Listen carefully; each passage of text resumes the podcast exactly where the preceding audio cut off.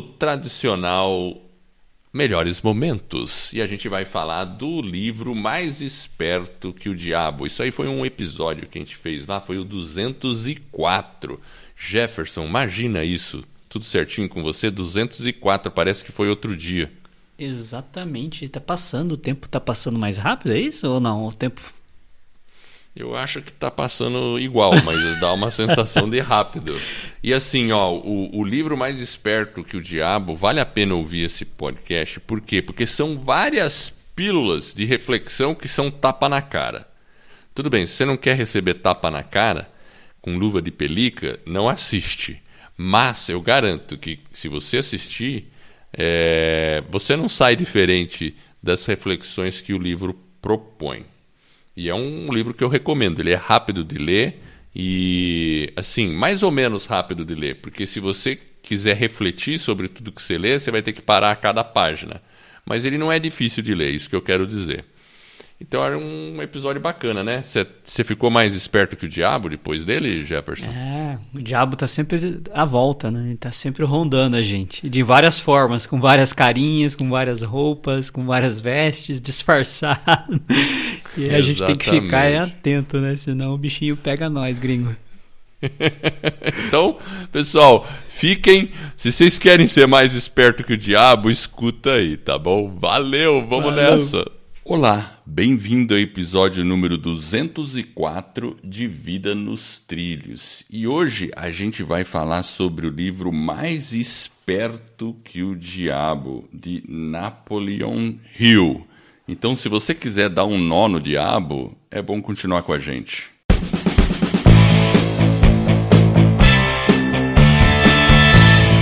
Meu nome é Edward Schmitz e Vida nos Trilhos é o podcast com a sua dose semanal de desenvolvimento pessoal e alta performance. E aqui eu e meu parceiro de podcast, o Jefferson Pérez, nós destrinchamos as técnicas e os comportamentos que irão levar você rumo às suas metas e os seus sonhos. E de quebra você vai dar uma enrolada no diabo. Lembre-se que você é a média das cinco pessoas com as quais mais convive. Então junte-se a esse time para começar a sua semana em velocidade máxima rumo aos seus sonhos. E aí, Jefferson, você está pronto para enrolar o diabo? É, você viu? A gente tem que ser mais esperto que ele, é isso? Exatamente, mais esperto que o diabo, exatamente. Vamos enrolar esse esse malandro esse monstrinho. Esse monstrinho. É. Ele tá sempre querendo enrolar a gente, né? Com certeza. E ó. E somos nós que temos que tentar enrolar ele. Esse livrinho aqui, ele é pequenininho, mas ele, eu, eu, eu acho que ele é, é muito bom, sabe? É uma leitura leve e ele tem bombas, assim, que vai caindo na nossa cabeça e a gente vai vestindo a carapuça. Você fala, ai meu Deus, eu, eu, eu, tá ali. Você já se reconhece em várias situações.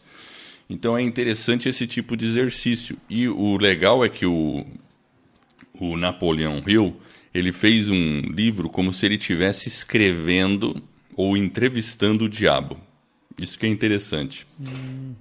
Então fica divertido, né? Porque ele tá tá acuando o diabo. Só que tem uma coisa, esse diabo ele não é mentiroso, né? Ele fala a verdade.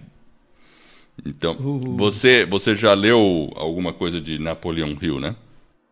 Eu já li alguns livros dele, Edward. Esse daí especificamente eu ainda não li. Esse, Por isso que hoje você. Esse eu li de cabo a rabo. Tá. É, eu tava espiando o outro dele lá. O... Eu, eu, eu, li ele de cabo a rabo e realmente é, eu fiz várias anotações, inclusive assim, não dá para falar do livro inteiro aqui. Vamos dar uma, vamos pegar os pontos principais que eu anotei aqui. Então assim, só para ter uma ideia na estrutura do livro, Jefferson, ele é o seguinte, ó. Eles, eles são 12 capítulos, mas eu vou destacar os mais importantes que eu vejo assim. Ele fala sobre a questão do ritmo hipnótico. Ele fala também sobre medo, tem um capítulo que é Sementes do Medo. Tem o capítulo 8 que é Propósito Definido. Esse é muito importante. Tem um capítulo que ele fala sobre educação e religião que a gente pode até considerar como uma, um complemento, né? É bem interessante. Autodisciplina, que é o capítulo 10, esse é fantástico. E tem o capítulo 11 que é Aprendendo com a Adversidade. Eu acho que esses são os capítulos mais importantes. Pelo menos para mim fez mais, é, mais sentido. Aí depois ele faz um resumo aqui. Então, assim, quando ele fala do ritmo hipnótico, é, é interessante porque, resumindo, o ritmo hipnótico é aquele negócio, ele pode ser usado de maneira positiva ou negativa. Aí vai fazer mais sentido que eu vou destacar 10 pontos aqui desse ritmo hipnótico, ou como você é, quebrar o ritmo hipnótico. Na verdade, você não quebra, você só faz com que ele trabalhe a seu favor, porque ele fala que o ritmo hipnótico é uma lei da natureza. Tá? Então é mais ou menos assim, né? Sabe, deixa a vida me levar? Esse, hum. esse é o ritmo hipnótico. Se, é, é... Tem o ritmo para o bem e tem o ritmo para o mal. Sim, porque você pode criar um ritmo hipnótico para você mesmo. A gente sempre vai estar tá em algum ritmo que a gente vai criar um certo hipnotismo, porque tudo depende do que está na nossa mente. É interessante hum. isso. Então, assim, quer saber as dez, os 10 itens? Eu quero. então, ó, eu vou falar o primeiro e você, aí depois você faz algum comentário, tá? Então, o primeiro é o seguinte: pense por si mesmo em todas as ocasiões. Ele complementa hum. pelo fato de que os seres humanos não é dado o controle completo sobre nada, pensar os seus pens próprios pensamentos é algo muito mais significativo. Porque é difícil você criar pensamento próprio. Já pens parou para pensar isso? É, é complexo, né? Porque você sempre está influenciado por alguma outra coisa. Então, para você. Então, é que, é que você tem que ter aquela percepção, né? É que às vezes, quando a gente fala do pensamento, né, Edward, pensa assim. Às vezes a gente ouve algumas coisas, né, e a gente tem que avaliar. Mas aí a gente passa a acreditar naquela coisa A, B ou C. Mas às vezes tem uma das opções só que é a certa, mas às vezes a gente vê a B e quer achar que a B é a correta. Né? Exato. É aquele nosso pensamento vai meio, putz, o cara falou o que eu queria, né? Então a gente tem que ter essa sensibilidade de às vezes entender quais são as opções e por nossa própria é, escolha, né, por nossas próprias decisões, pelo nosso pensamento, aí sim você pensa com base naquilo que você já viveu, na sua experiência, né, na, aí você toma uma decisão e escolhe uma das opções. Mas às vezes tem isso, né? A gente tem que ter essa questão de, do pensamento, ele tem que estar alinhado. Então a gente tem que procurar avaliar com bastante critério. Exato. E óbvio, às vezes a gente faz uma avaliação que talvez não é a avaliação adequada, né? Então a gente só tem que ter esse cuidado, é. porque não é tão simples às vezes. Pensar né? por conta própria dá muito trabalho, porque assim, você já viu o discurso de político. Às vezes você escuta o discurso do cara A, você fala, não, faz sentido. Aí quando você escuta o do B, você fala, hum, peraí, também faz sentido. Aí você tem que começar a ir mais profundo nas duas questões para tentar entender o que, que realmente faz mais sentido. Aí é o pensamento, né? Aí é onde você tem que tentar racionalizar e falar, opa, isso não faz sentido, isso faz sentido, né? Então esse seria o primeiro. Eu vou falar o segundo aqui. Decida definitivamente o que você quer da vida. Crie um plano de ação para alcançá-lo e esteja disposto a sacrificar tudo ou mais. E aí?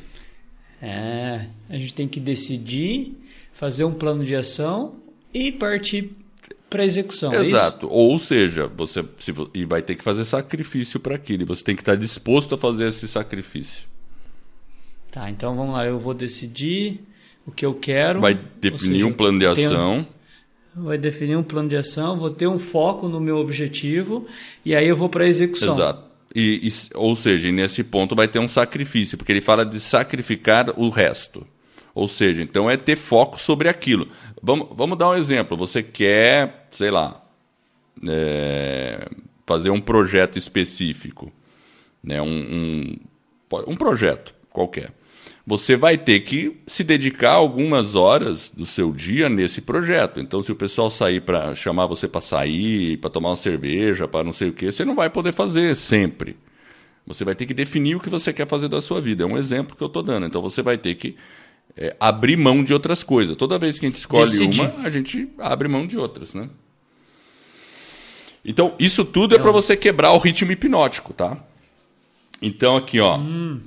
A terceira, Analise as, te as derrotas temporárias, não importando de qual natureza ou causa, e extraia dessa derrota a semente de uma vantagem equivalente. Entendi. Uma derrota Ou temporária. Seja, na verdade, né? Ele fala. É isso que eu ia falar. O temporário aí eu acho que é a chave, porque você, sei lá, fez alguma coisa, planejou, é, decidiu, planejou, executou, e não chegou no resultado que você queria, ou chegou num resultado um pouco diferente. Então você volta para esse ciclo, aí você aprende com aquela semente de derrota, você faz os ajustes de novo, aí decide de novo, fala: "Não, então beleza, então agora nós vamos fazer essa rota, faço esse plano e faço de novo a execução". É isso? Exatamente. E aí, ou seja, extraia dessa derrota a semente de uma vantagem equivalente.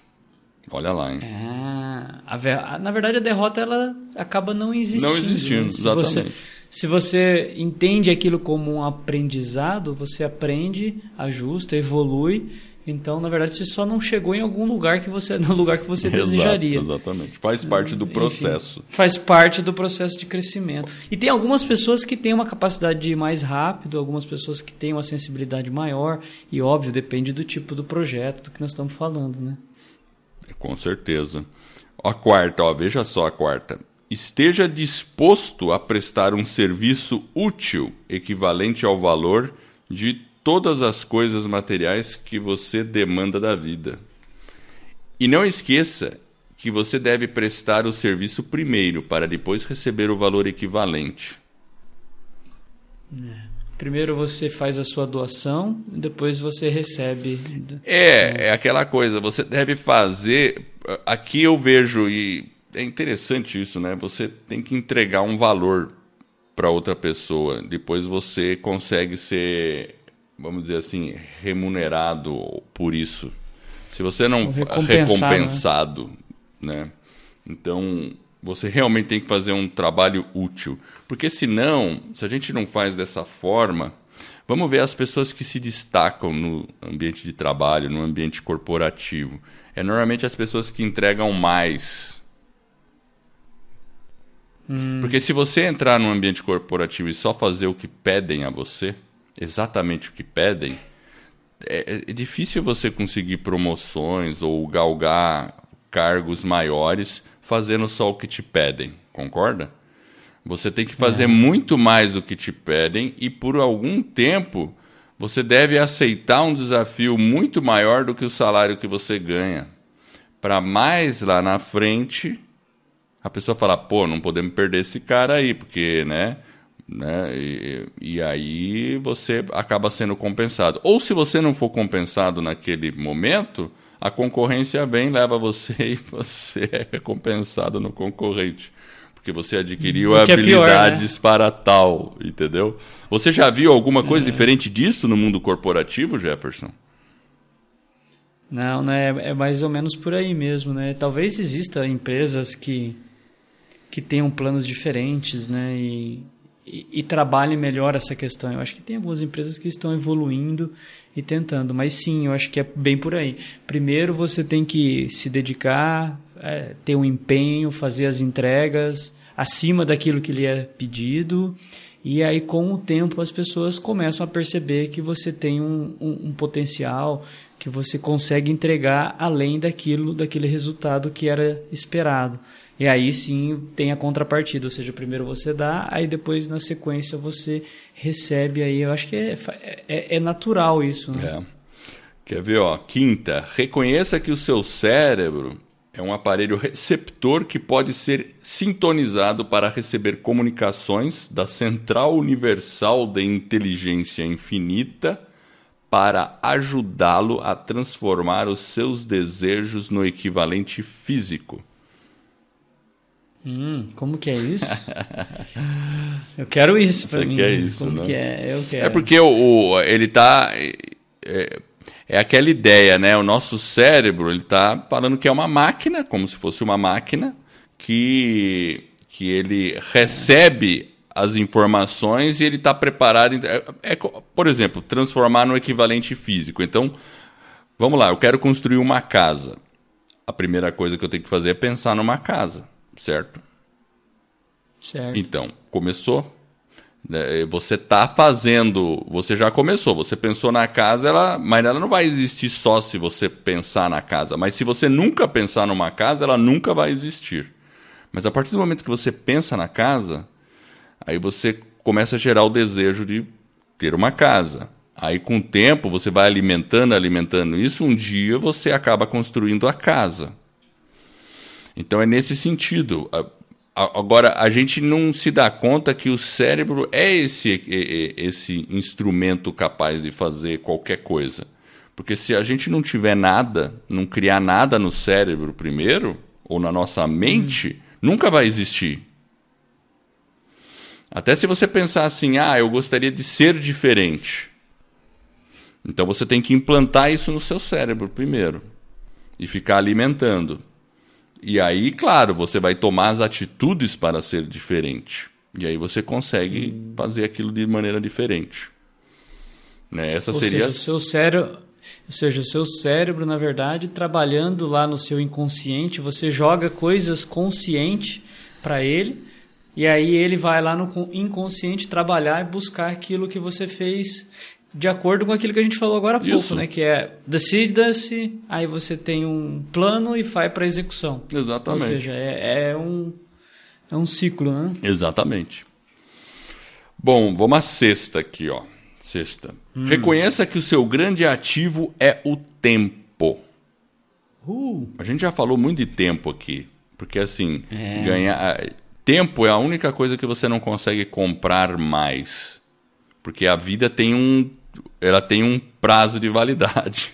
vamos, di- vamos dizer assim, a gente vai viver, vamos supor, né? A gente vai viver até os 100 anos, ponto. Então, acabou, não vai aumentar, é 100 anos. né? Se a gente soubesse o dia da nossa morte, né? Vamos supor que seja 100 anos. Não vai aumentar. Você pode trabalhar mais ou menos, vai ser 100 anos.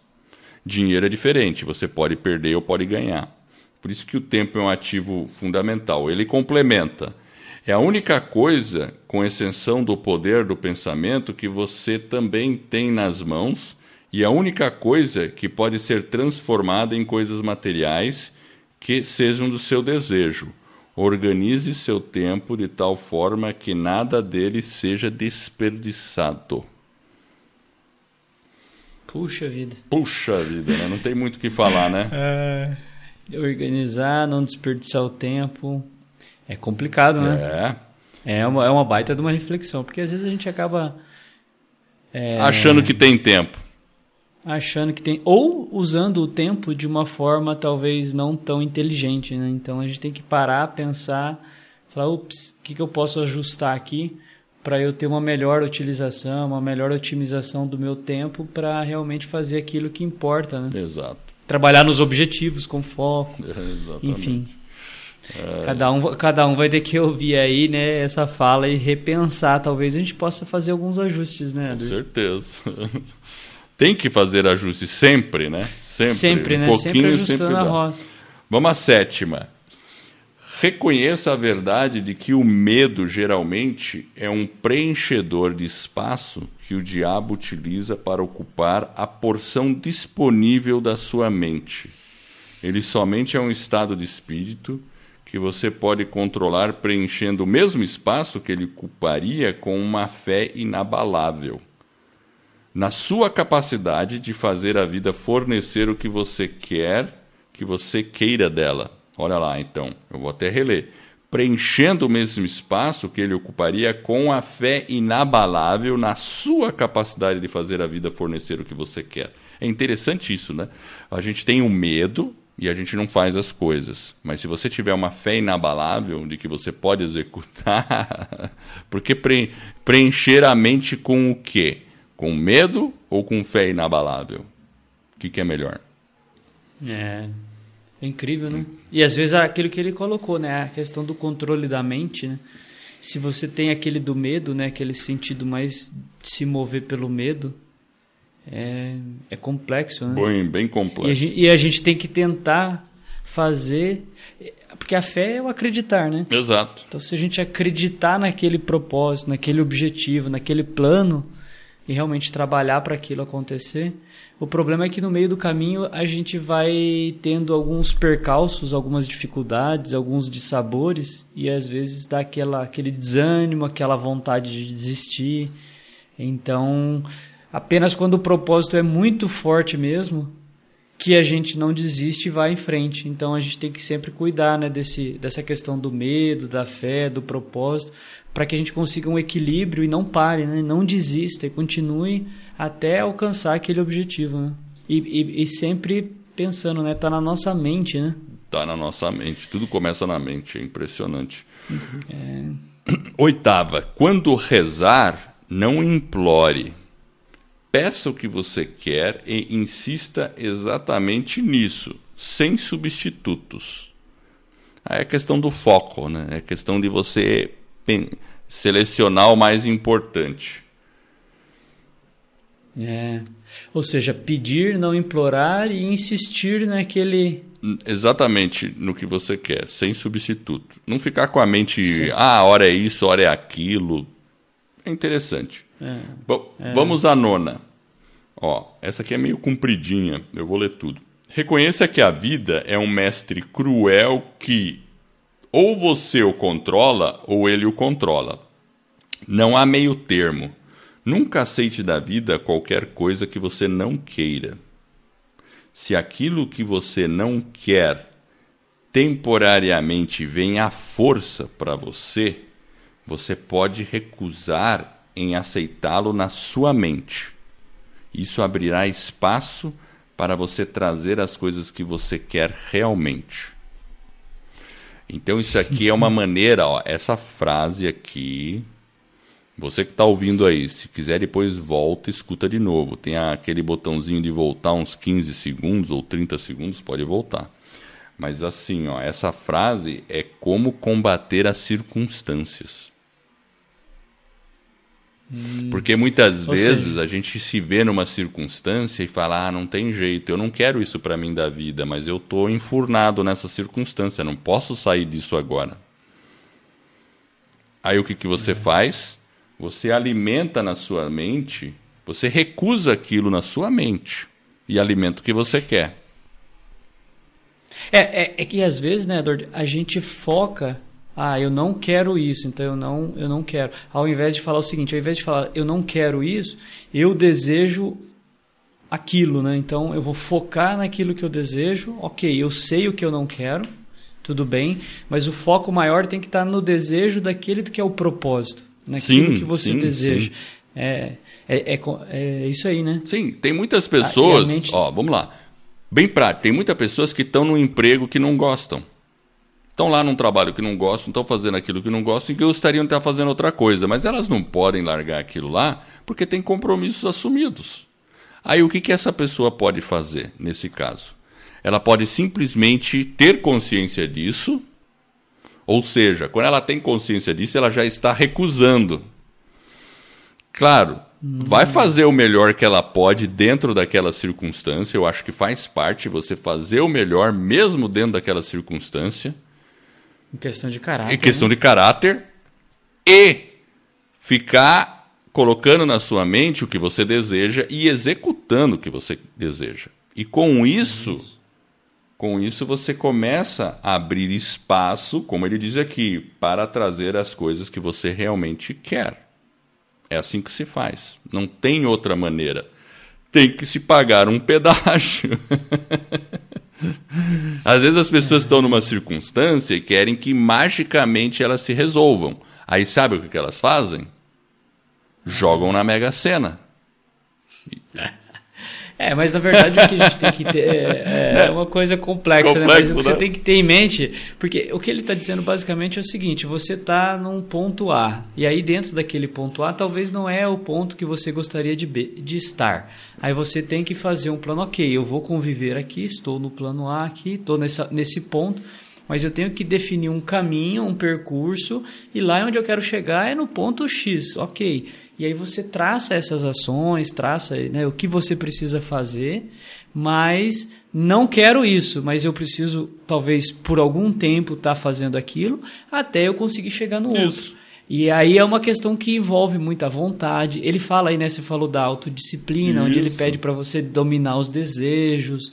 Enfim, é uma questão de vida mesmo, é um princípio, e é, é, muito interessante porque, na verdade, Edward, o, esse cara aí, ele trabalhou para o Carnegie, certo? Sim, sim, trabalhou com Andrew e, Carnegie. E eu lembro que ele, e eu lembro que ele entrevistou muita gente, né? Muita ele gente. entrevistou pessoas famosas. É, o Carnegie entrevistou... financiou ele. O Andrew Carnegie foi é. o cara, um magnata do aço cara foi um é. dos mais ricos americanos aí, acho que talvez atrás aí do Rockefeller, enfim, é esses caras, Ford, esses caras todos.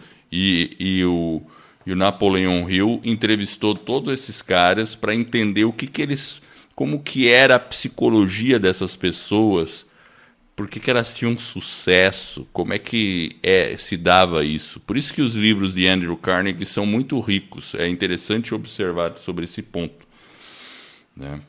É, então, porque ele conversou com as pessoas e, e nessas investigações, nessas né, tanto de histórias de sucesso quanto de fracasso, onde, onde ele foi, é, foram 25 anos a pesquisa dele, então é realmente é muito interessante. E ele conviveu com todos esses é, caras aí, com o Rockefeller, com o Thomas Edison, e foi, foi aí que surgiu aquela expressão mastermind, né? Foi, ele foi? que criou essa expressão mastermind. Inclusive é meio essa expressão é meio um copyright, né? Você não pode ficar usando mastermind a torta direito, sabia? ah, então por isso que ele tem o Rzinho lá em cima. Exatamente, né? tem um Rzinho. Eles têm um. É um é, existe a, a, a, fundação, acho que Napoleão. Tem um, eles, eles, mas aí o pessoal usa outros termos. Acabou se popularizando a palavra mastermind, né? Que ah. são pessoas que se reúnem para discutir assuntos, né? Mas tem uma metodologia deles. Mas vamos à décima aqui porque depois eu vou complementar e a gente vem para a frase da semana, depois da décima, né? Por último, lembre-se de que seus pensamentos dominantes atraem, através de uma lei definitiva da natureza, pela rota mais conveniente e curta, a sua contrapartida física. Seja extremamente cuidadoso com o foco dos seus pensamentos. Hum. Ou seja, você atrai aquilo que você pensa. Exato. Então, se você está com medo, você vai atrair lá. Ele fala o medo da pobreza, o medo do. Ou seja, você atrai aquilo. Exatamente. É isso? Isso mesmo. Inclusive, né, hum. complementando, já que você falou do medo da pobreza, ele, ele hum. faz uma pergunta para o diabo. Pelo que estou entendendo, o ritmo hipnótico é uma lei natural através da qual a natureza fixa a vibração de todos os ambientes. Isso é verdade? Aí ele responde, porque aqui vem num contexto, né? Talvez a pergunta não ficou muito clara, né? Mas ele está falando é, sobre o ritmo hipnótico, que esses pontos que eu acabei fa falando são como combater o ritmo hipnótico, tá? E ele responde assim: sim, a natureza usa o ritmo hipnótico para fazer os pensamentos dominantes de uma pessoa e seus hábitos de pensamento se tornarem permanentes. Então a natureza é justa nesse ponto e totalmente imparcial. Ah, o cara pensa mal, vai ter coisa ruim. Se o cara pensa bem, vai ter coisa boa. Ela só vai ajudar o cara, né? A pessoa. Só vai ajudar a pessoa. Então ele fala aqui, ó, por isso a pobreza é uma doença. Ele fala que é uma doença. E ele continua: a natureza faz dessa forma, fixando permanentemente os hábitos de pensamento de todos que aceitam a pobreza como uma circunstância inevitável. Através da lei do pensamento do ritmo hipnótico, a natureza também fixa permanentemente pensamentos positivos de riqueza e prosperidade. Enfim, então o que ele está dizendo é realmente isso. Talvez algumas pessoas podem estar tá pensando assim, nossa, mas não é bem assim. Mas o fato da gente pensar, ah, não é bem assim, será que já não é um pensamento que está fazendo a gente acreditar nisso? É uma coisa, é uma coisa de pensar, sabe? É uma pessoa. É louco. É uma, né? Até do ponto de vista. É. Agora, se a gente for mais profundo nisso, pensamento econômico e teorias da economia tal, a gente, a gente tem aquela visão, ah, mas como é que você faz? Não dá para todo mundo ser rico. Ou dá. Ou não dá. Entendeu? Pensa, vamos pensar assim. Agora eu estou sendo bem profundo aqui. Será possível que todo mundo no mundo seja rico? Todo mundo? Ou não é possível? a economia não deixaria. Como é que é isso? Agora vamos olhar para trás, Jefferson. Vamos olhar para trás. Ah, não, você está filosófico. Filo... Não, mas vamos olhar para trás. Vamos pensar na é. Idade Média. Vamos pensar. É. Tudo bem, a gente tem muita desgraça no mundo hoje. Tem gente vivendo uma, uma eh, pobreza extrema. E a gente pode falar, ah, sim, tem. Ah, vamos falar dos americanos, aí falando dos gringos, né? Vou falar mal dos gringos agora. Ah, mas eles ficam. É, não só os gringos, né? Os americanos, mas tem a China. A China, o pessoal trabalha escravo para providenciar produto para o primeiro mundo, tal, né? Onde está esse equilíbrio? Será que um dia a gente vai atingir um equilíbrio onde todas as pessoas têm acesso a tudo ou não? Mas a gente percebe que na progressão da história, eu acho que as coisas melhoraram. A tendência da distribuição é ser melhor. A tendência. E se a gente pensar que o universo é infinito, por que, que a gente teria escassez? Enfim, é só uma é. reflexão. Mas talvez a gente não esteja preparado, do ponto de vista evolutivo da humanidade, para essa realidade agora. Mas eu talvez seja um cara meio. Otimista demais. Mas enfim, é, é interessante é, é a gente pensar. É um, é um, problema. É um problema sério, né? Inclusive. Né? É um problema sério, né? Então, o que, que é a é. pobreza? Será que ela é uma doença ou uma realidade? O que, que é? Então é questão de pensar aí. É, o, o, o, o que ele coloca do ponto de vista ali realmente né, da mente, que ele trabalha muito a mente, né? E ele fala né, que, que nós somos, em partes, e hoje, talvez mais do que nunca, né? A gente é responsável, talvez você que está nos ouvindo, é o responsável por sim, por gerar ou abundância ou escassez na sua vida. Ele mesmo conta um pouco da vida dele, né? E ele fala, né? Eu, nós podemos ser os mestres do nosso destino. Ele usa muito isso nos livros dele. E ele compartilha, inclusive, a própria experiência dele, que ele também teve os momentos ruins, ele teve momentos de, de desesperança, de incapacidade enfim, ele teve os fracassos dele. Então isso que é interessante. Mas ele aprendeu com essas técnicas, com essas questões de você sugerir para sua mente. Ele trabalha muito a questão da autossugestão. Então, todos esses aspectos né, da coragem, de não olhar muito para o medo e sim focar naquilo que você quer, essa questão do negativo, né? Então, enfim, ele com todo, com tudo isso ele percebeu naquelas pessoas que tinham sucesso ou que tinham uma vida um pouco mais abundante, digamos assim, esses esses traços. Então, é óbvio, é uma pergunta difícil, acho que de responder se ela é o que é a pobreza, né? É bem complexo. Né? Então, mas é interessante a gente refletir, né? É bem interessante. É importante. É. Porque, Onde que está? Será que está na nossa mente mesmo? É, porque a gente aí pega os casos de pessoas que eram extremamente pobres e depois se tornaram ricas. A gente está cheio de história por aí de pessoas, não, não precisa também milionárias, né? Mas passam a viver uma vida digna, né? Confortável. É, mesmo estando ali, a gente já entrevistou algumas pessoas aqui, né? que fizeram Várias, né? algumas transformações aí na vida e, e tá cheio de gente aí por aí que, que fez coisas assim que a gente fala, pô, a pessoa tinha tudo para dar errado, mas ela conseguiu. Por quê? Porque ela não aceitou aquela realidade. Então a gente tem que se questionar isso, né? Exato. Bom, tem uma frase aqui. Ah, não, antes vamos à frase da semana, Jefferson. Qual é a frase da semana? Isso, eu peguei uma frase aqui do próprio Napoleão Hill. Ah, ele coloca assim: a capacidade de superar o fracasso sem desanimar é o principal patrimônio de todas as pessoas que obtêm sucesso extraordinário em qualquer chamada. Boa. A capacidade de administrar os superar é, né? e administrar os superar. fracassos temporários. Isso, isso com certeza. Essa é a diferença de quem tem sucesso. É porque o cara não é. aceita as derrotas temporárias. É, ele fala assim, ó, a capacidade de superar. É isso mesmo. Então, aqueles fracassos.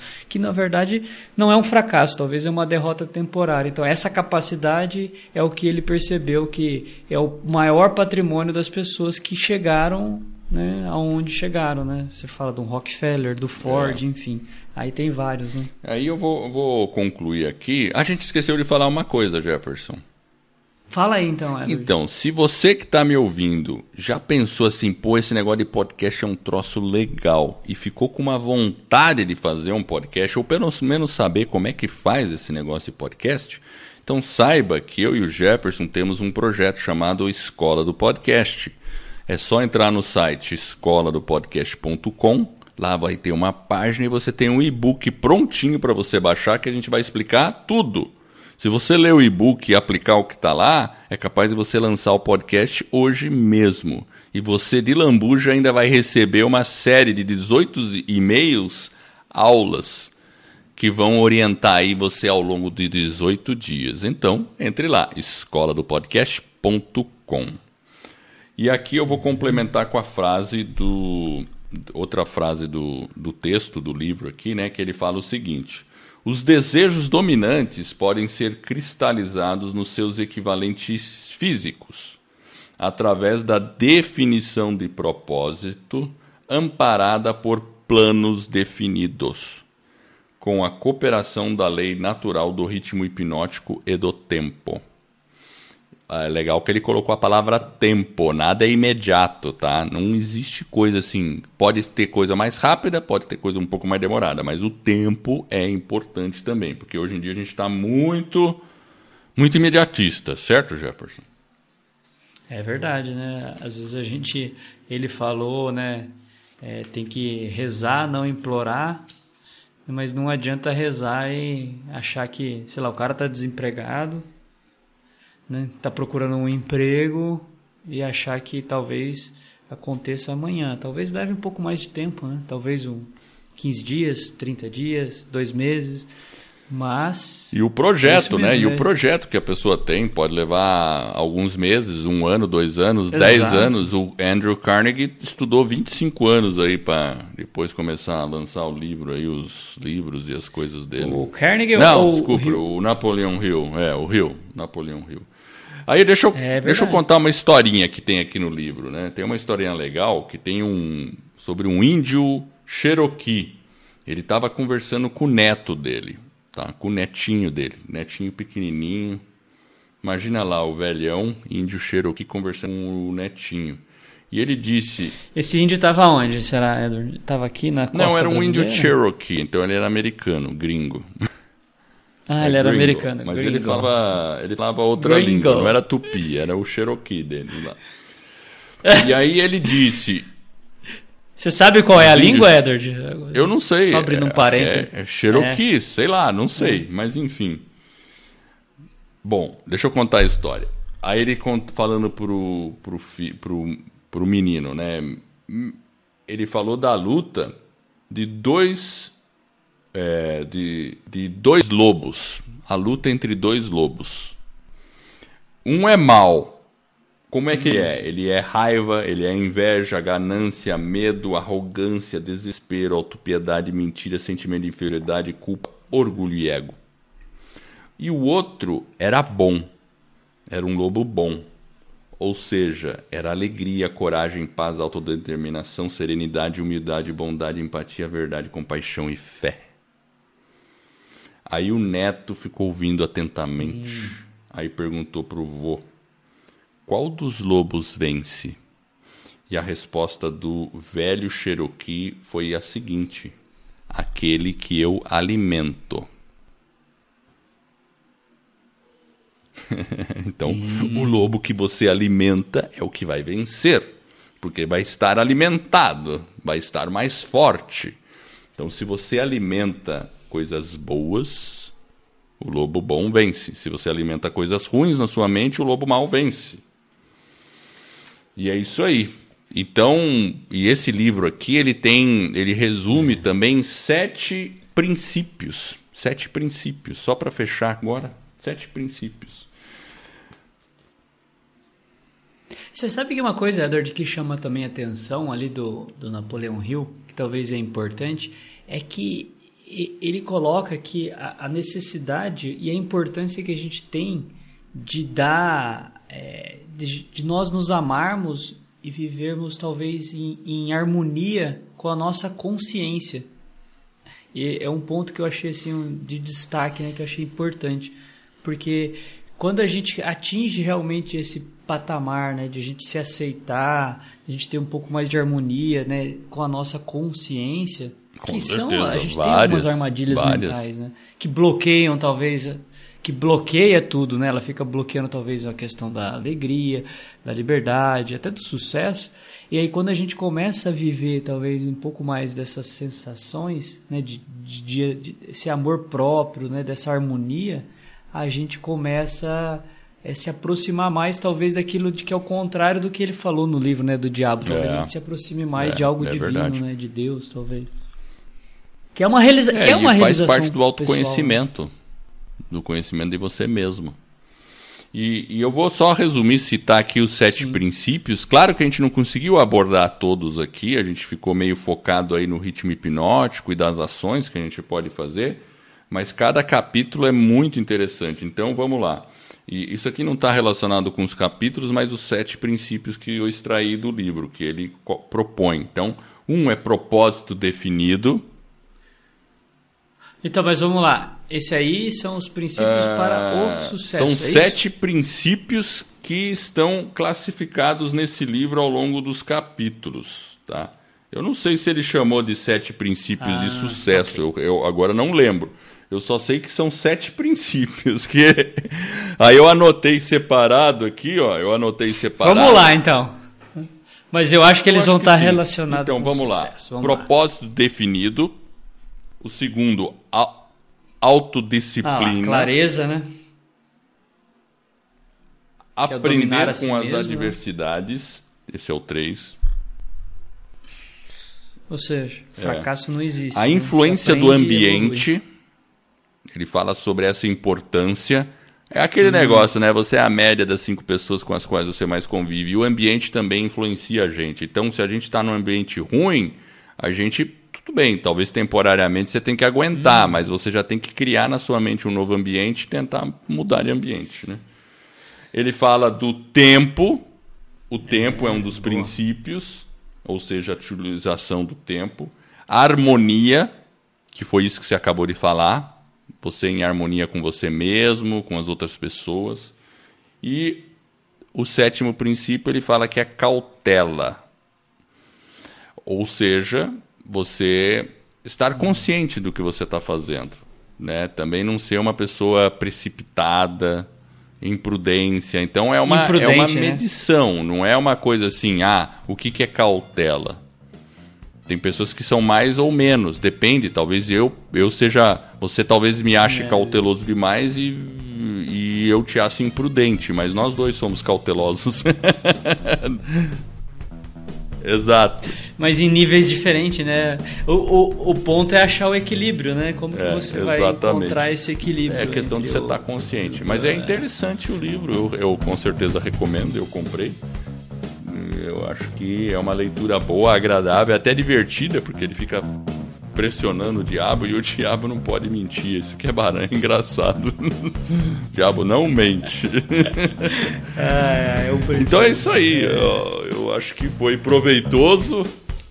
E se a gente aplicar um pouquinho dessas coisas, com certeza a nossa vida pode ser diferente. E eu quero agradecer você que está nos ouvindo. Eu espero de coração que esse episódio e todos os outros que a gente venha a produzir ajude você a dar um nó no diabo, a colocar a sua vida nos trilhos rumo às suas mais justas aspirações. Se você gostou do podcast, converse com um amigo hoje mesmo. Fale com ele, ó, seguinte, tem um podcast bacana. Inclusive esse episódio vai te ajudar a dar um nó no diabo. O capeta vai sair fora. Então escuta lá.